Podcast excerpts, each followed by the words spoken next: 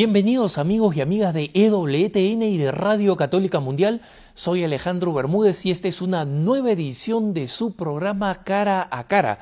Estoy transmitiendo aquí desde nuestros estudios temporales por razones del COVID-19 en Denver, Colorado. Y tengo el honor y la alegría de estar conectado vía Skype con María de Himalaya Vamos a hablar de ella, de su aventura y de sus reflexiones. Eh, pero para comenzar, María, bienvenida al programa.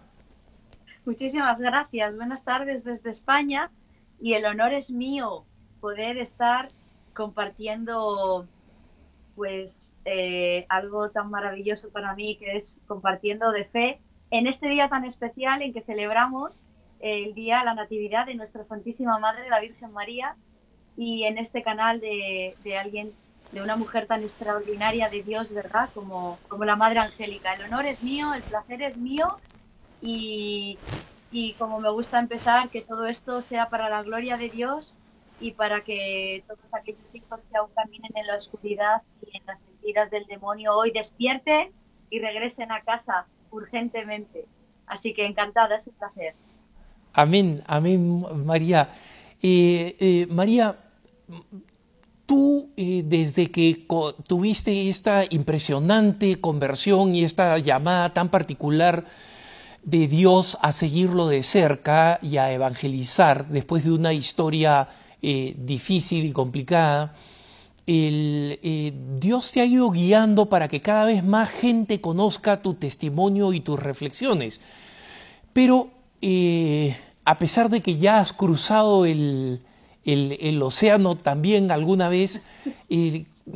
¿Podrías explicarnos brevemente eh, en, lo que te tome eh, tu proceso de conversión para que aquellos que no te han escuchado o que no te han visto estén familiarizados con quién, con quién eres y de qué cosas vamos a hablar? Claro que sí, es un placer. Como digo, eh, todavía me asombra a mí misma, ¿eh? te escucho todavía y, no me cuesta ver eso desde fuera. Primero de todo, para que, porque creo que es un, es un dato que ahora estoy empezando a, a, ver que es necesario, quiero que, que, la gente entienda una cosa. Esta mujer que ven ahora eh, tiene un proceso de tres años. Es verdad que hasta a mí me sorprende porque es relativamente corto. Mucha gente es más de iglesia de toda la vida, de fe, de adoración, ¿no? de Eucaristía, podrá decir, pero si es que tres años no es nada. Y es cierto, tres años no es nada. Pero me recuerda eso las palabras de Santa Teresita de Lisis cuando ella dijo, un solo rayo tuyo, Señor, que toque un alma a la que tú quieras, la puede elevar espiritualmente a donde tú quieras, ¿no?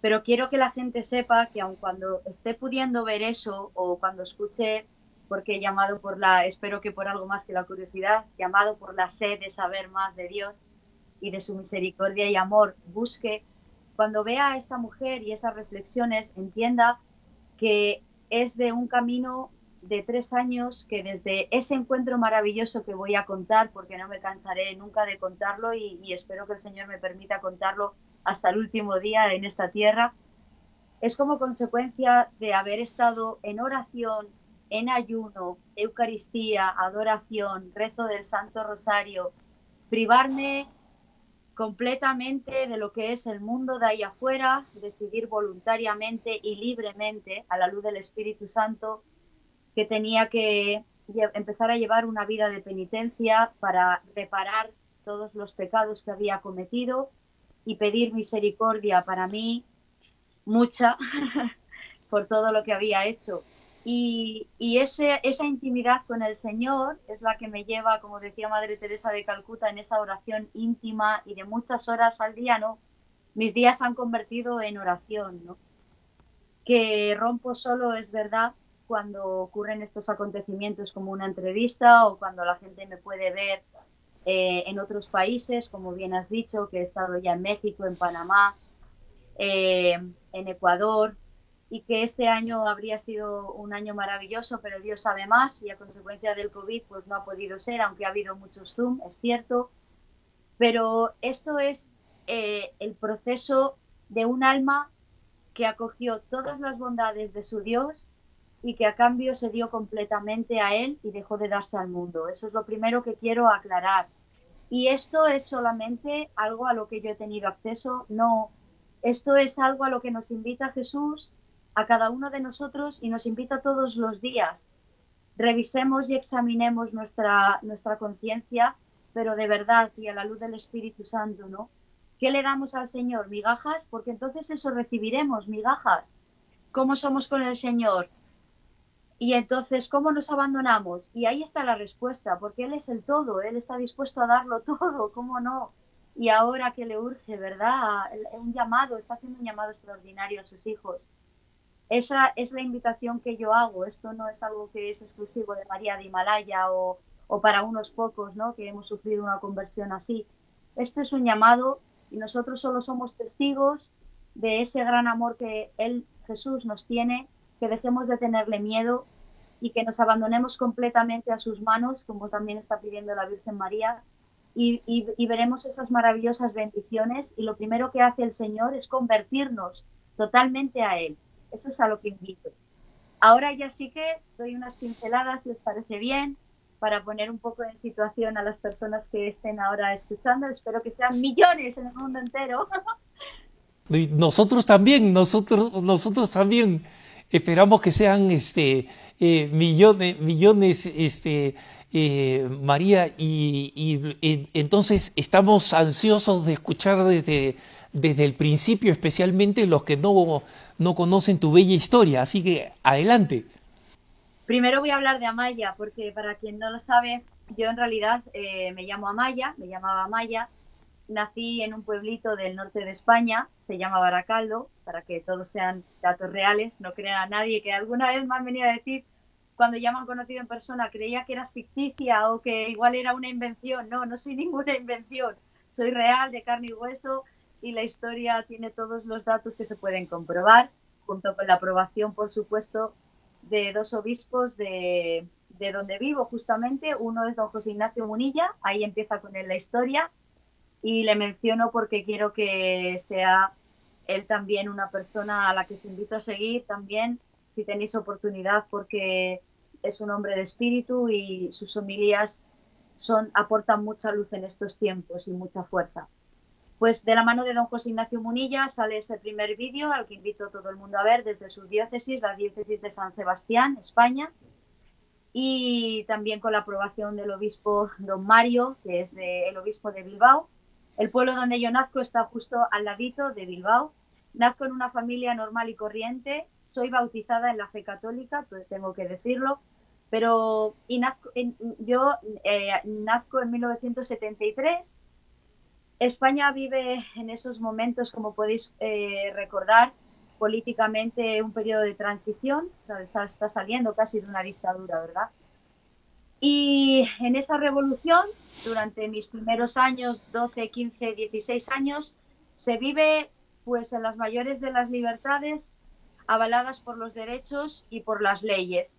Es cuando España empieza tristemente a, a acogerse a esas leyes que se empieza a permitir el divorcio, eh, se empieza a matar a la fe, se saca a Dios de nuestros hogares y mis padres hicieron eso mismo, sacar a Dios de nuestro hogar, porque no le necesitábamos para llevar a cabo nuestros planes y nuestros deseos de vida.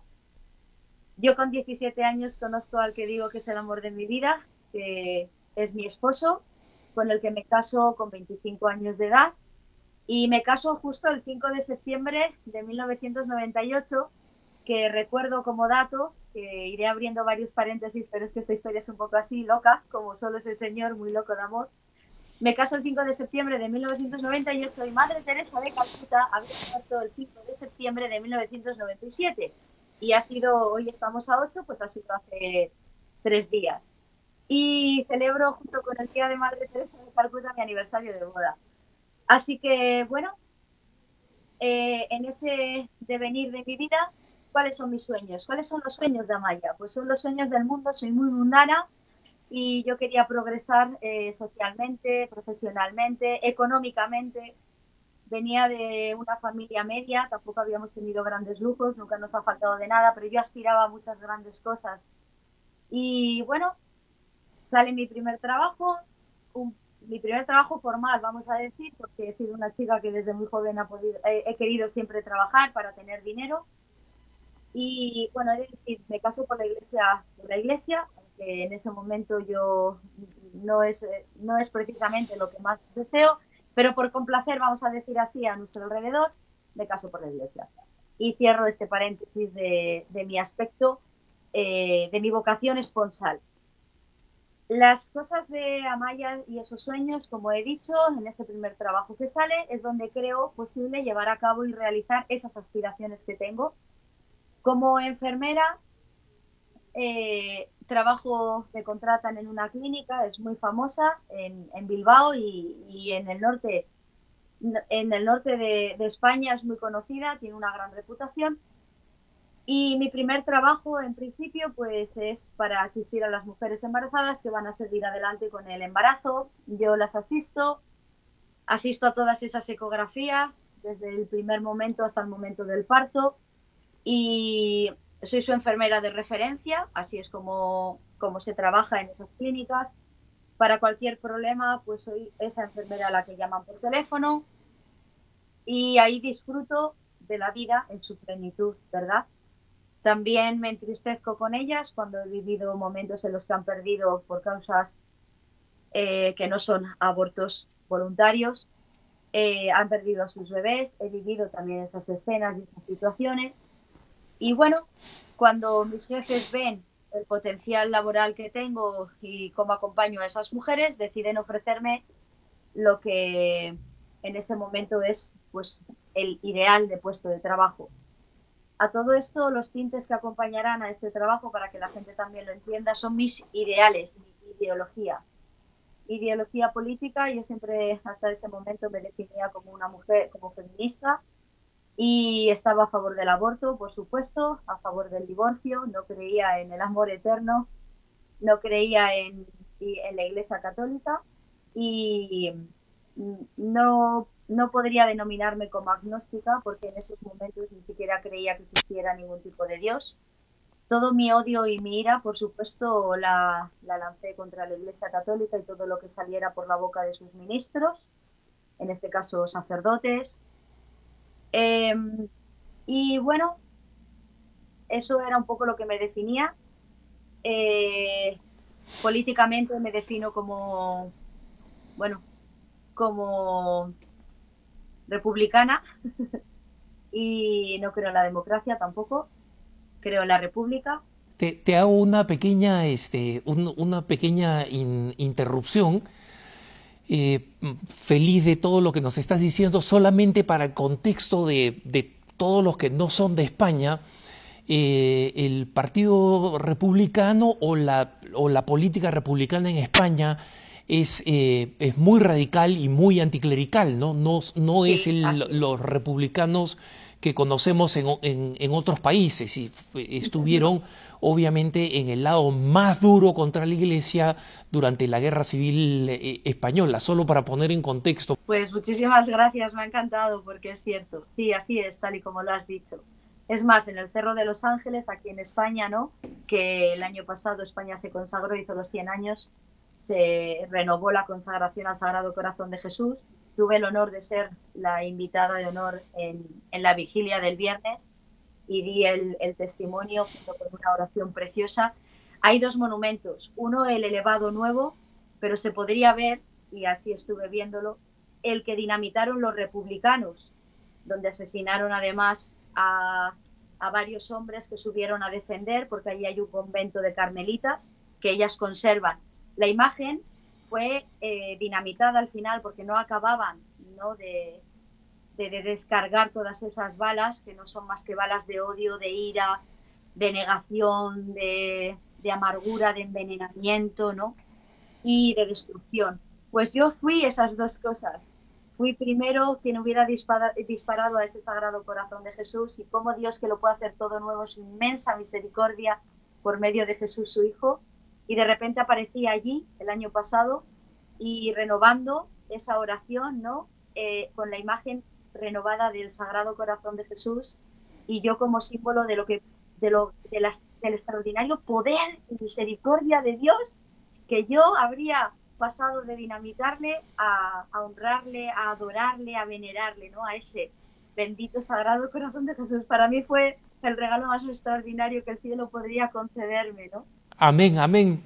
Entonces, bueno, solo como dato, ojalá que algún día pudierais venir a ver, porque de verdad que es que se conservan los restos, ¿no? Y eso era yo. Yo tuvo que hacerme ruinas el Señor para poder volver a, levantarme reconstruida y restaurada en la mujer que soy ahora, para la gloria de Dios y, y, apóstol de Cristo, ¿no? Como decía San Pablo, pues esta mujer apóstol de Cristo, discípula suya, como una María Magdalena, y por la gracia de Dios, que si no, pues no soy nada, y, sigo siendo nada hasta que viene su gracia y me, y me pone en el lugar que Él quiere que yo esté volvamos a la clínica, volvamos a la clínica y a esta oferta que supuestamente va a significar un ascenso, una promoción para ti, ¿no es cierto? Sí, así es. Yo pensaba que ahí iba a tener el estatus, el reconocimiento social dentro de mis amistades, ¿no? Con mis amigas también feministas, en mi grupo de amistades, de cara a todos mis familiares, mi esposo mismamente.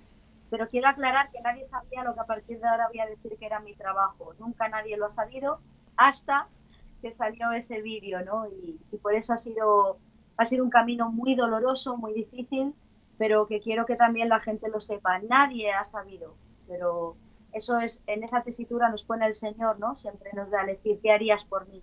Entonces ahí me tocó revelar primero en privado a mis seres amados lo que yo hacía para que cuando saliera ese vídeo les hiriera lo menos posible, ¿no? Bueno, pues ¿A qué se dedicaba Maya en esa clínica? Pues veréis, cada siete minutos aproximadamente o diez minutos, en esos años todavía iba un poco más lento, yo me encargaba como enfermera, enfermera en los quirófanos de, del infierno, que los llamo así, los denomino así porque así es como yo lo viví y como yo lo he sentido, no solo a nivel emocional, sino objetivable y real, ¿no? Eh, en donde se produce un baño de sangre de los no nacidos, porque mi trabajo consistiría en acoger a esas mujeres que previamente habían solicitado cita y se las había, pues con muchas trampas, engañado para que acabaran en esos quirófanos. ¿Para qué? Pues para asesinar a sus hijos. Estarían abortando a sus no nacidos, ¿no? El mayor, la mayor de las aberraciones a los ojos de Dios y para nosotros mismos como sociedad, como seres humanos, ¿no? Ese quirófano digo que que perdió todo, to, todo parecido con la realidad de, de, que lo habitaran seres humanos. ¿no? Allí no hay misericordia, no hay amor, no hay derechos, no hay libertades, allí solo hay muerte y destrucción. Es la sangre lo que luego tenía que limpiar más cosas, que son los restos de esos bebés, que, que consistía en, en, en extraerlos de esos úteros maternos ¿Por qué digo con trampas y con engaños? Pues porque también es objetivable, ¿no? Y ahora también hay otra mujer que ha elevado hace ya tiempo el grito para denunciar lo mismo, ¿no? No lo hacemos porque nos sintamos orgullosas, ¿eh? No lo hacemos porque solo Dios sabe el sufrimiento y, el dolor, ¿no? Que nos causa, pero es para que la mujer despierte a que no ha estado creyendo que grita libertad en la mayor de las esclavitudes en las que está ahora. Y esa mujer, Sabi Johnson, también en Estados Unidos, con su película Dan Planet, y certifico que la he visto porque he sido invitada para verla y dar el testimonio aquí en España, que cada imagen que se vea es real, es cierta y es así. Y poco se ha mostrado porque entiendo que tiene que ser una película de una, de una determinada duración. Mi trabajo, como os explico, consistía en acompañar a esas mujeres en el quirófano cuando se tuman en aquella camilla para que aparezca el, ginecólogo. ¿Por qué digo con trampas? Pues porque en la entrevista previa que pasa con una psicóloga que está, por supuesto, eh, todo está elaborado para someter a la mujer, para llevarla al miedo y desde el miedo hacerla actuar y hacerla actuar además muy precipitadamente, todo es con urgencia, todo es rápido. Lo importante es no dejarla pensar para que decida el agrado nuestro. El agrado nuestro es que pase por ese quirófano. ¿Pero por qué? ¿Porque de verdad estamos quitándole un problema? No. Es porque nos reporta dinero, mucho dinero. ¿A quién? ¿A mí? ¿A una enfermera vulgar? No, a mí no a las altas élites, a mis jefes, a esas clínicas, a otras muchas clínicas, a intereses, a un tráfico de órganos con los restos de esos bebés, como se está demostrando en Estados Unidos, por ejemplo, al trato, al trato a ese trabajo de, congelamiento embrionario para todo el tema del in vitro, de la fecundación in vitro, in vitro, ¿no? Es un negocio, es una trama mafiosa de un negocio donde todo está llevado por el mal absolutamente. No se hace absolutamente nada que tenga que ver con la defensa de las mujeres. Todo lo contrario. No importa se ve como una cosa, eso se llama cosificar. Para nosotros, lo que se tumbaba en aquellas camillas eran cosas que nos reportaban dinero, es tráfico con lo que obtenemos beneficios. Es, en eso se basa todo negocio. Cuando todo el mundo quiere abrir un negocio, todo se basa en resultados. ¿Qué vendes? ¿Qué producto tienes que puede satisfacer a alguien para que a cambio te dé un dinero? Oferta y demanda, ¿verdad? Pues esto es exactamente igual.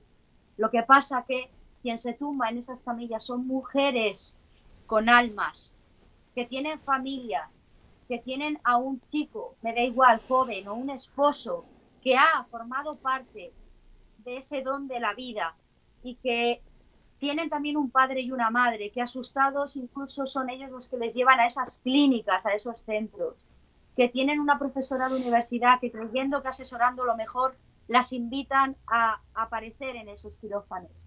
¿Y por qué estamos levantando la voz? Porque es todo una gran mentira. Todo es mentira. Y todos acabamos atrapados en esa red de mentiras y satánica, porque es la mayor el mayor derramamiento de sangre que en este siglo se está produciendo. El holocausto de este siglo son esos infiernos de centros abortorios que están asesinando a los bebés no nacidos dentro del útero materno. Están asesinando a las almas de esas mujeres que acaban tumbadas en esas camillas. Y por el miedo están atrapando a todos esos trabajadores, enfermeras, médicos como yo, que por miedo no sabe salir tampoco de allí, porque todo se mueve como la buena doctrina del comunismo y de la ideología y del adoctrinamiento por medio del miedo. Lo estamos viviendo ahora exactamente igual con el COVID, las mascarillas y las enfermedades del cuerpo. Son los mismos hilos en las mismas manos y es para la destrucción. Eh, esa es la gran verdad de esta gran mentira, pero las mujeres tienen que despertar y abrir los ojos. Ese era mi trabajo y por eso lo puedo contar. Yo asistía a esos médicos cuando vía vaginal traspasaban y llegaban al interior de la vida con esos hierros que se van introduciendo para destrozar al bebé en el interior del útero. Estoy hablando de embarazos de mujeres que podrían ir hasta las 25 semanas de gestación. Se despedaza en el interior del útero a los no nacidos. Eso es lo que está aconteciendo ahora en la oscuridad donde trabaja el mal. El mal siempre trabaja en la oscuridad.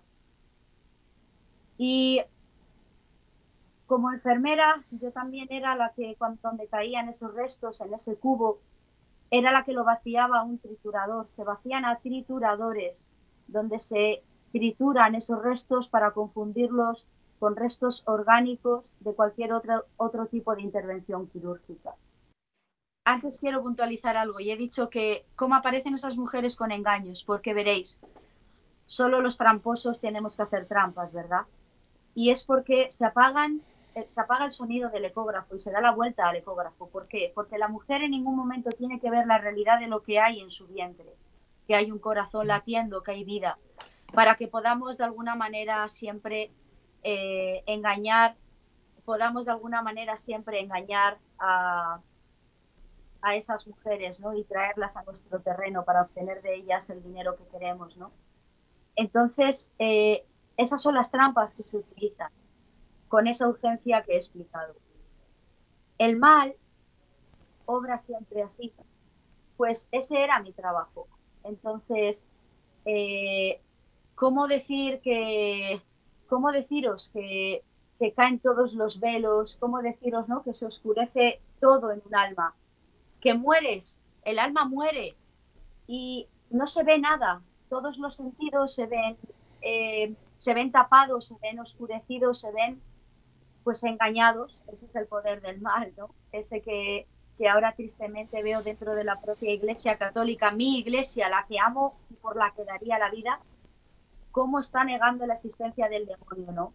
Cómo está negando la existencia del mal, la existencia del infierno. No, yo lo he visto, he visto su rostro, le he visto moverse, le he visto desgarrar úteros de mujeres en esos quirófanos, le he visto saborear esa sangre, ¿no? Con esas con, esas manifestaciones satánicas y que son entregadas a él, ¿no? Y esa es la verdad de lo que es a día de hoy un aborto. María, eh, primero quiero, quiero, quiero preguntarle a mi productor si podemos obviar la pausa eh, porque hay mucho material que, que, recorrer, entonces este, mi productor me dice que podemos seguir adelante sin la pausa. Eh, y Primero te, agradezco infinitamente por este testimonio del horror que es el aborto, porque hay una ceguera eh, ideológica, política y comercial para negarnos esa realidad. Sí, claro, claro, y, está en tus distintos este, testimonios, ¿no? Eh, y, tu vida desde el punto de vista, desde el punto de vista mundano, eh, comienza a ir para arriba. Tú te vuelves una importante eh, especialista en kinesiología y en, este, salud deportiva, tú misma te vuelves una ultramaratonista, así gordo como me ves, yo he corrido muchas maratones, me encanta y tengo una admiración enorme por las ultramaratonistas. Cuando todo estaba en pico, estabas en un perfecto estado de salud, tu matrimonio como a ti te gustaba, tus ingresos comerciales, tu prestigio eh, el eh, profesional, eh, ¿cómo, ¿cómo esto deviene en lo que llevaría a tu encuentro con el Señor? Pues lo has explicado perfectamente. ¿Y qué pasó, verdad? Pues que Dios tiene que venir, pega un manotazo, ese es el inmenso amor, por eso Él decimos que nos ama primero, ¿no? Nos amó primero. Porque toda la pestilencia que yo arrastraba, por eso desde aquí ya hago un llamamiento también no hay pecado que el Señor no esté dispuesto a perdonar, que no quiera perdonar. No hay nada, es más, que hayamos hecho que en el mismo momento en que Él nos pide el arrepentimiento, cuando claudicamos a su misericordia, todo lo que viene será lo que vais a escuchar a partir de ahora. Y es lo que ha podido poner esta sonrisa en mi rostro, ¿no? Por eso mucha gente me pregunta que con esa vida, ¿no? Y después de haber visto, porque claro, hay que verlo luego a la luz del Espíritu Santo, Él te va revelando eso. Claro que hay que llorarlo, claro, mucho, mucho, y hay que repararlo, y según se va reparando, se va llorando. Pero este es mi gran amor por mi gran confianza en el Señor, a la que os invito a todos, por favor. No tengáis miedo a quien es amor mismo y misericordia. Y si pudierais ver el rostro de Jesús, no habría nada que os detuviera a ir corriendo por él. ¿Qué pasó? ¿Qué hizo? Pues, pues tuvo que venir a tirar todos esos ídolos, ¿verdad? Yo no lo sabía, pero claro, aquí en mi corazón, que no tenía corazón, tenía un corazón de piedra por todo lo que ya habéis podido intuir que era yo. Ya llevaba muerta hace mucho tiempo, era una zombie, una muerta viviente, pero no lo parecía porque vestía muy bien y me maquillaba muy bien. Pero sí era una muerta, ¿no? Entonces, eh, todo eso que has dicho tenía un único objetivo y era comprar el amor de mis seres queridos, de mi, de mi esposo, pues tener algo que brillara de cara a los demás para que me quisieran. Tiene que ver con las heridas que todos llevamos en nuestra, en nuestra profundidad, ¿no? Que es que, que nos amen, sentirnos amados, ¿no? De esa manera. Todos deseamos ser amados. Todos hasta la feminista más radical que niegue, no es verdad. Está ocultando la verdad profunda porque yo lo hice y sé lo que está ocultando. Y hoy es la buena noticia. Hay alguien que nos ama, que no falla nunca, que no tenemos que ser como perros que antes de que me muerdan yo muerdo. Que es Cristo Jesús, ese es el verdadero mensaje. Y Dios vino a tirar todas esas idolatrías, a mi esposo, a mis padres, a mi trabajo, a mi vanagloria, a mi deseo de poder, vino a, tirar por, por, tierra las carreras en las que yo me sentía alguien y en las que yo podía demostrar que valía la pena que alguien me quisiera y que se fijaran en mí, fijaos, ¿no? Qué pobreza tan grande, diría Madre Teresa de Calcuta. Pero claro, esto no, tenía forma de verbalizarlo. Muchas mujeres, muchos hombres, muchos jóvenes no tienen forma de verbalizar esto, porque ni siquiera hay palabras para verbalizarlo. Y todo es en una palabra. Por favor, ámame, que alguien me ame, que me abrace, que me diga que esto va a ir bien, que me recomponga, que me dé seguridad. Porque todas nuestras familias están rompiendo. Y aquí es donde vino lo que causó todo esto. Después de 28 años con mi esposo, con el amor de mi vida, sigue siendo el amor de mi vida, porque ahora le amo desde Cristo, sigue ese 11 de enero del 2017, que era un día normal y corriente como otro cualquiera, él apareció en casa y después de 28 años pues me dejó. Me dejó y, y bueno, ahí se cayó todo. Todo por lo que había estado con mis fuerzas batallando, se cayó. Y claro, como yo idolatraba a mi esposo, cuando tu ídolo se está yendo por la puerta, a ti no te queda más que una salida, ¿no? ¿Cuál fue la mía? La de muchas otras personas y jóvenes. Pues el suicidio, el intento de suicidio. Tengo un intento de suicidio, eh, caigo en un horror, a pesar de que yo solo falto a mi trabajo ese día, que es miércoles, yo el jueves estaba trabajando, pero tengo un intento de suicidio porque hay un día en concreto que siento una voz que me habla, que, bueno, ahora puedo decir quién es, es un demonio, ¿no? Que vino a recordarme, pues que mi alma le pertenecía, efectivamente, si es que todo lo que yo había tenido me lo había dado él para que llegara ese momento y como león rugiente detrás de la puerta estaba esperando el momento. Ese era el momento. Venía a cobrar tu alma. Solo hay dos a quien podemos pertenecer y es con Cristo o contra él. Aquí no hay riquezas en medio, no hay reinos en medio, solo hay dos reinos, el reino de Dios y el reino de Satanás. Y solo te puedes ir de la mano con Jesucristo o de la mano con el diablo. No hay más. Y lo dice exactamente para el Padre Amor.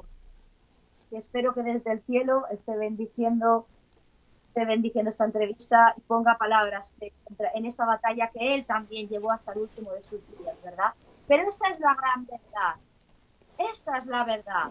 Entonces, ¿yo a quién había estado adorando? Pues a Satanás, que venía a cobrar su pieza, que me dijo, pues como lo hace siempre, y vino esa voz a decirme que yo era mala, yo me sentí en la mayor de las oscuridades. Era mala y todo lo que había pasado hasta ese día era por mi culpa, ¿no? El acusador de los hermanos, todo es culpa tuya, me dijo. De aquí no te va a sacar nadie, Nadie va a escuchar tu llanto, nadie va a escuchar tu desesperación.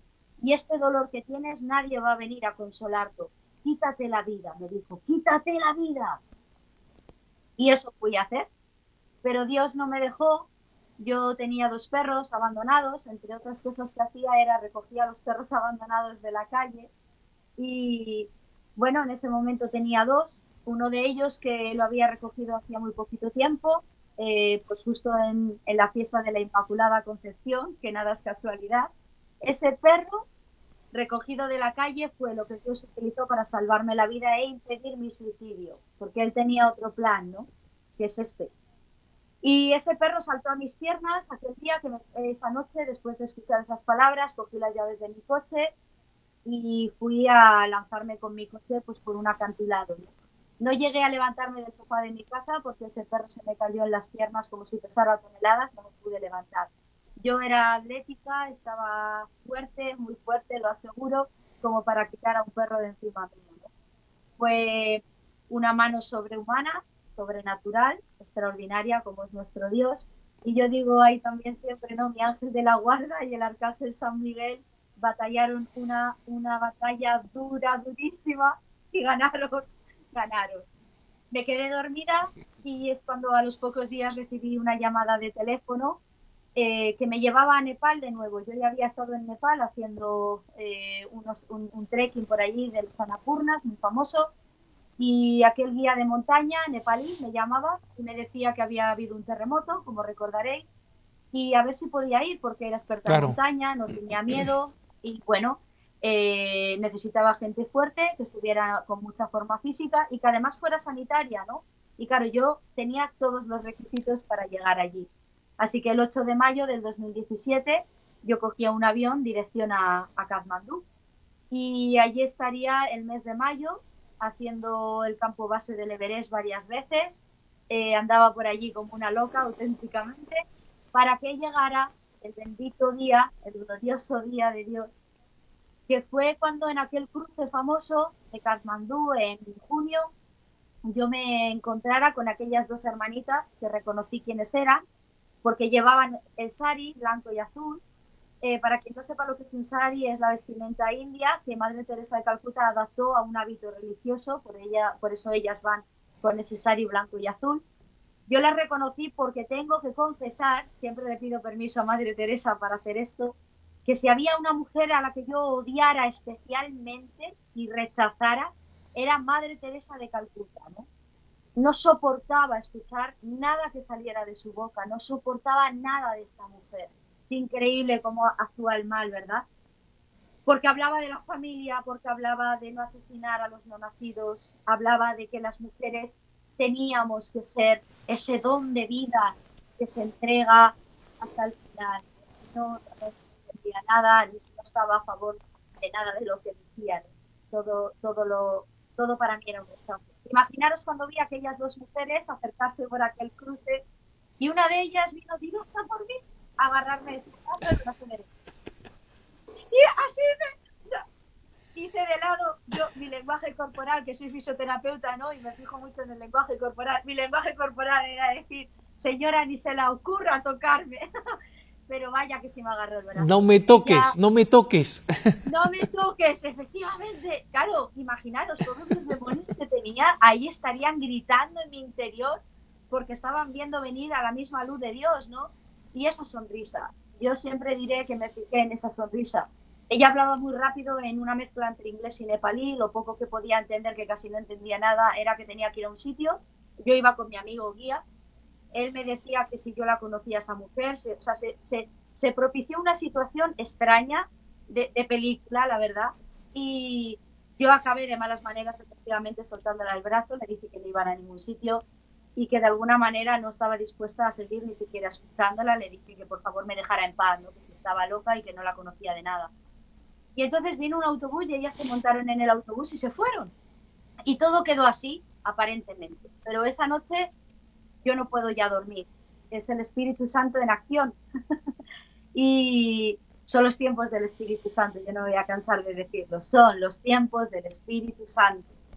Y no es verdad que el Espíritu Santo solo venga como un soplo suave, el Espíritu Santo puede venir como un viento huracanado. El Espíritu Santo es Dios en acción y Dios actúa como le viene en gana siempre para la salvación de sus hijos, que no nos quede ninguna duda de esto siempre para la salvación de sus hijos. Pues así vino. Esa noche no puedo dormir en un estado de, locura porque solo escuchaba la voz de aquella monja repitiendo lo mismo, que tenía que ir a ese sitio, ¿no? Así que ya cuando no puedo más, pues me aparezco de madrugada en aquel mismo cruce con mi amigo guía, en aquel sitio, él me decía que estaba loca como una cabra, y era verdad, yo me veía a mí misma así, pero yo sabía que tenía que estar allí y aparecí en el lugar donde había que tocar a la puerta. Y me abrió la misma religiosa la puerta, con la misma sonrisa. Entonces me dijo, hombre, ya era hora. Fue muy divertida la situación también aquí, ¿no? Porque yo no entendía nada, pero ella era como si ya lo estuviera entendiendo todo, me sorprendía. Ella me dijo que regresara al día siguiente, yo le decía que no iba a volver, que me dijera por qué me había parado por la calle. Ella me puso una excusa tonta que no, que era que al día siguiente había una hermana que hablaba mi idioma y que quería que ella me lo explicara perfectamente. Y me cerró la puerta. me dijo que tenía que regresar al día siguiente a las 7 de la mañana porque empezábamos con una Eucaristía. Imaginaros yo, una Eucaristía, ay Dios mío. Yo decía, pero esta mujer está loca, que no está entendiendo o qué. Porque todo tengo que decirlo. Yo cuando llegué allí ya llevaba varios años practicando el budismo, porque es que yo lo compré todo todo lo de la nueva era lo compré. Yo practicaba yoga dos horas todos los días. Hacía mis horas de meditación, recitaba los mantras, iba a una escuela incluso de budismo, o sea, yo no me tomaba las cosas a la ligera. Y llevaba varios, varios años practicando el budismo y en estas condiciones aparecí. También he de decir que, como podéis estar observando, cuando vino el derrumbe de mi vida, a mí el budismo en, ninguna, en ningún momento, las meditaciones me, dieron ningún tipo de consuelo, ningún tipo de luz, ningún tipo de paz, porque yo lo único que anhelaba era paz, era paz, y yo no lo encontré. Así que bueno, pues así aparecí en esas, eh, con esas eh, condiciones aparecí en Kathmandú para precisar bien también que yo iba de alguna manera ya en un camino en el que había buscado una espiritualidad y había comprado el budismo, porque al cristianismo no estaba dispuesta, pero por nada, ¿eh? Tenerlo claro, por nada. Ese era mi rechazo, para que también quede claro, ¿no? Esa era la dureza de mi corazón. Entonces, eh, al día siguiente, yo regresé a las seis de la mañana, por supuesto, a aquella Eucaristía, con una única intención, saber por qué esas monjas estaban tan empeñadas en hablar conmigo. Bueno, dije, pues me siento en el suelo, que es así como son las capillas de Madre Teresa de Calcuta, espero a que pase este circo, pensé yo que era una Eucaristía, y, y después que me digan qué pinto aquí. Pero ahí es donde aconteció, el Señor tenía todo preparado, ¿verdad? Así que bueno, la Eucaristía llevaba poquito tiempo comenzada y escuché una voz ¿Cómo definimos esa voz? Pues no tengo palabras para definir esa voz. Siempre le digo al Señor, dame esas palabras humanas, ¿no? Y siempre me recuerda lo mismo. No hay palabras humanas que puedan describir dignamente el corazón de nuestro Señor, su voz, su mirada, su todo, ¿no? Pero escuché una voz de hombre que con una dulzura que yo no había escuchado nunca jamás, y penetrándome por todos los sentidos, no se lo escucha solo con el oído, ¿no? Es como si te penetrara por, todas, por todos tus sentidos. No sabes bien si la voz es de fuera adentro, de dentro afuera, no sabes bien. Y escuché estas palabras, ¿no? Que te acompañan todos los días. Bienvenida a casa. Esa voz me dijo, bienvenida a casa. Con una dulzura, con una ternura. Era como si nada de lo que él no estuviera viendo a esa pobre que parecía un, poco de basura en aquella capilla, ¿no? De, esos pobres llenos de basura que Madre Teresa de Calcuta rescataba por las calles, ¿verdad? Pues yo era eso, y él no estaba viendo, Jesús no estaba viendo eso, estaba viendo algo que yo tampoco en ese momento veía, y era una hija de Dios perdida. Bueno, yo pensé que era cosa mía, de mi inconsciente, soy una persona, era una persona muy racional, y todo lo tenía que llevar a la explicación científica, por supuesto, y no la encontré y la voz vino con más fuerza. Y entonces me dijo, bienvenida a casa, ¿cuánto has tardado en amarme? Buah, imaginaos. En ese momento elevé mi mirada porque estaba en una capilla en la que yo no había visto ningún signo no había visto que había una cruz del Señor enorme con Cristo crucificado en ella, no había visto las palabras de Madre Teresa de Calcuta, tengo sed, no había visto ni siquiera una imagen de la Virgen María Inmaculada que estaba allí, yo no había visto la foto de Madre Teresa que estaba aquí a mi izquierda, no había visto nada, tal era mi ceguera que no había visto nada. En ese momento yo caí de rodillas, movida por algo que no soy yo, como siempre he dicho, y elevé la vista a donde yo tenía ya la certeza de dónde salía la voz, y era de la cruz la capilla desapareció, las hermanas desaparecieron y, entonces vi esa luz que inundó todo. Una luz que tampoco es de este mundo, ¿no? Una luz potente que, que ya me dejó experimentar la paz, esa que tanto anhelaba.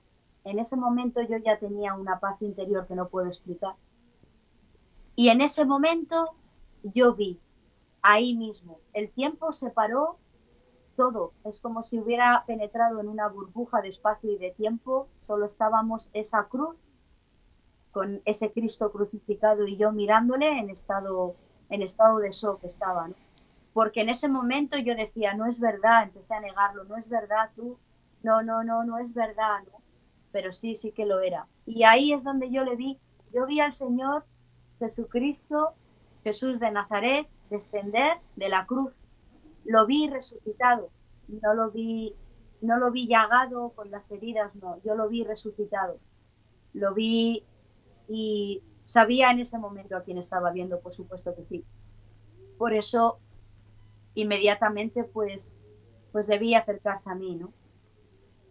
Mi cabeza se colocó en la posición en la que siempre se nos revela, ¿no? Cuando el arcángel San Miguel se apareció a los tres pastorcillos de Fátima, les hizo ponerse de rodillas y con la frente pegada en el suelo, ¿verdad? Eh, pues así, esa fue la posición. Mi frente se pegó en el suelo, efectivamente, y a partir de ese momento, todo este tiempo estaría en la misma posición. Yo no me moví para nada. Mi cuerpo quedó totalmente inerte. Y entonces le escuché, ¿no? No necesitas los ojos de la cara, me dijo, para verme, solo los ojos del, solo los ojos del corazón, ¿no? Entendí que se refería a la fe. Así que yo le dije, pues bien sabes tú que yo no tengo fe. En ese momento, y por eso decimos que la fe es un don, yo no tenía ni idea de nada de esto. En ese momento vino toneladas de fe, como digo a mí. ¿Para qué? Para que entendiera lo que estaba produciendo. Yo estaba en mi juicio personal. Sí que es verdad que en ese momento, cuando vi que estaba en mi juicio personal, pensé que es que iba a morir, ¿no? que ese era mi último día en la tierra. Tengo que deciros que no tuve miedo en ningún momento.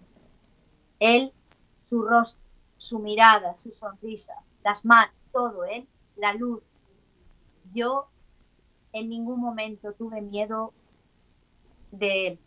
Y es a lo que invito también. No, no, no, no. No le tengáis miedo, de verdad. Fijaos, pasó delante de mí toda mi vida. Y yo solamente le decía, perdóname, perdóname, perdóname. No me excusé, no puse de excusa a nadie, yo no intenté justificar uno solo de mis actos. Yo solo lloraba y lloraba y lloraba y le pedía perdón, perdón, y solo le decía en qué momento me fui de ti, por qué me fui de ti, por qué, por qué si anhelaba el amor, por qué. Solo lloraba y le pedía, le reclamaba, ámame, por favor. Y ahí iba sintiendo toneladas de amor. Esa infinita misericordia de la que, de la que hablamos con palabra, no es la que me recubrió, me sentía cogida, arropada, abrazada, amada.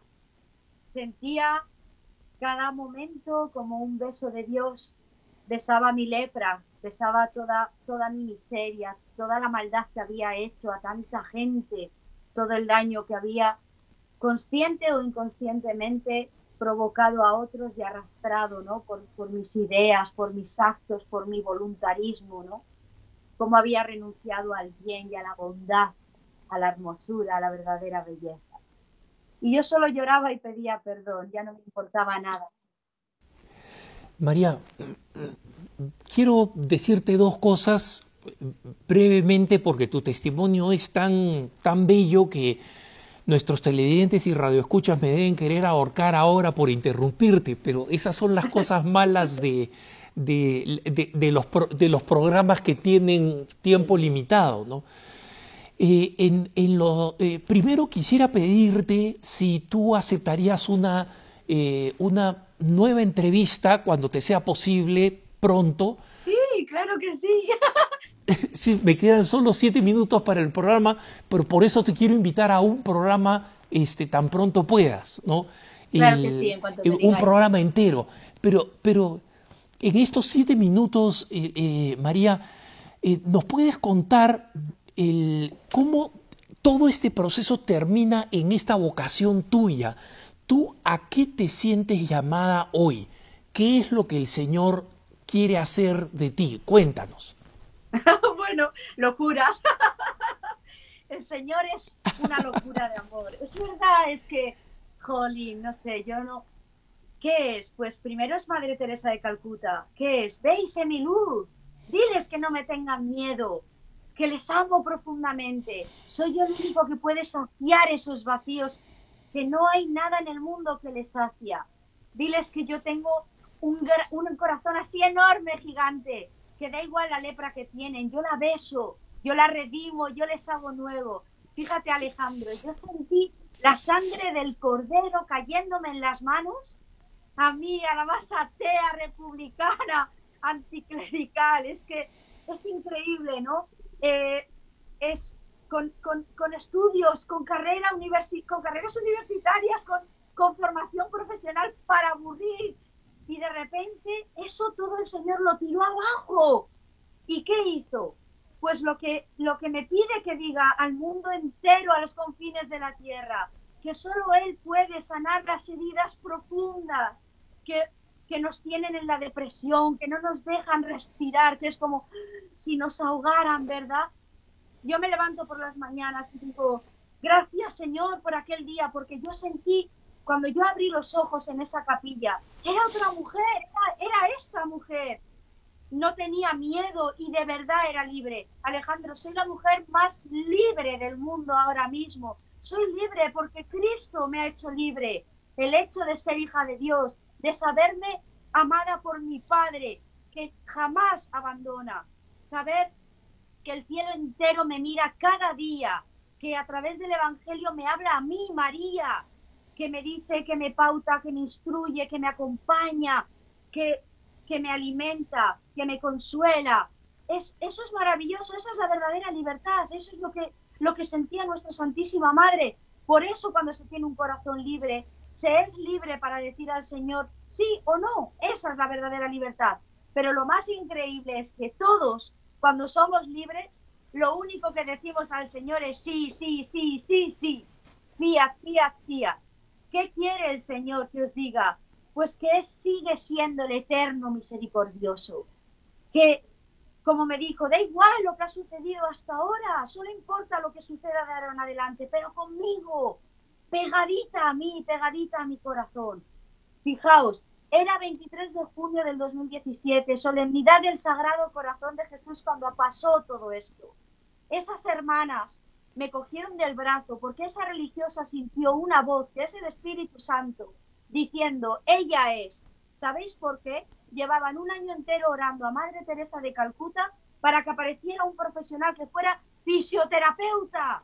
Yo soy la fisioterapeuta que apareció allí pero lejos de creer que yo las rescataba a ellas porque necesitaban una fisioterapeuta y vieron cumplido durante un año sus oraciones, Madre Teresa de Calcuta rescataba esa basura y la daba la posibilidad en Cristo de una vida nueva, un amanecer nuevo. ¿Os imagináis ahora lo que sería para vuestras vidas un amanecer nuevo? Que no tengáis miedo, que no tengáis miedo al mundo, que el mundo pasa, que esto todo es pasajero, que cuando se cierran los ojos de este mundo, que es pequeño, que es corto, que es limitado, y se abren a la eternidad. Es el cielo lo que nos estamos jugando. Por favor, esa es la súplica de Dios. Por favor, elevad otra vez la mirada al cielo. Es que si supierais la eternidad que nos espera, si, si supierais y vivierais en vuestro corazón eso, no os lo jugaríais por nada. No hay nada en la tierra que merezca la pena que nos arrebate eso por favor, eso es, esa es la gran llamada que me está haciendo gritar de un lado al otro. Por favor, regresad a casa. Está con los brazos abiertos diciendo, bienvenido a casa, déjame que te cure esa herida, déjame que te cure esa herida, déjame que te haga nuevo, déjame que te haga fuerte, déjame que te enseñe quién soy yo, tu Dios, dice él eso. Esa es la invitación a la que él está haciendo llamados y llamados y llamados sino de que yo iba a dejar toda mi vida, ya no tengo mi trabajo de fisioterapeuta, ya de qué iba a estar yo aquí sentada pareciendo una loca, no solo aquí, en el mundo entero, donde ahora no está de moda ser cristiana católica, no está de moda proclamar el amor de Dios, no está de moda decir que soy feminista porque sigo a la mujer por excelencia que es la Virgen María. María, María es mi referencia ahora mismo esa hermosa mujer que es fuerte ante las cosas duras de la vida, que es valiente, que es hermosa, que es todopoderosa. Imaginaros, es que no os perdáis esto por nada del mundo. Ya sabéis que lo de ahí afuera es mentira, todo es mentira. Por eso estáis viendo el resultado y el fruto. Trae la desgracia, está trayendo la desolación a nuestras familias, está trayendo suicidios a los jóvenes, adicciones, el mal campa a sus anchas porque no somos conscientes de que hemos abandonado a Cristo y le hemos dado lugar a Él.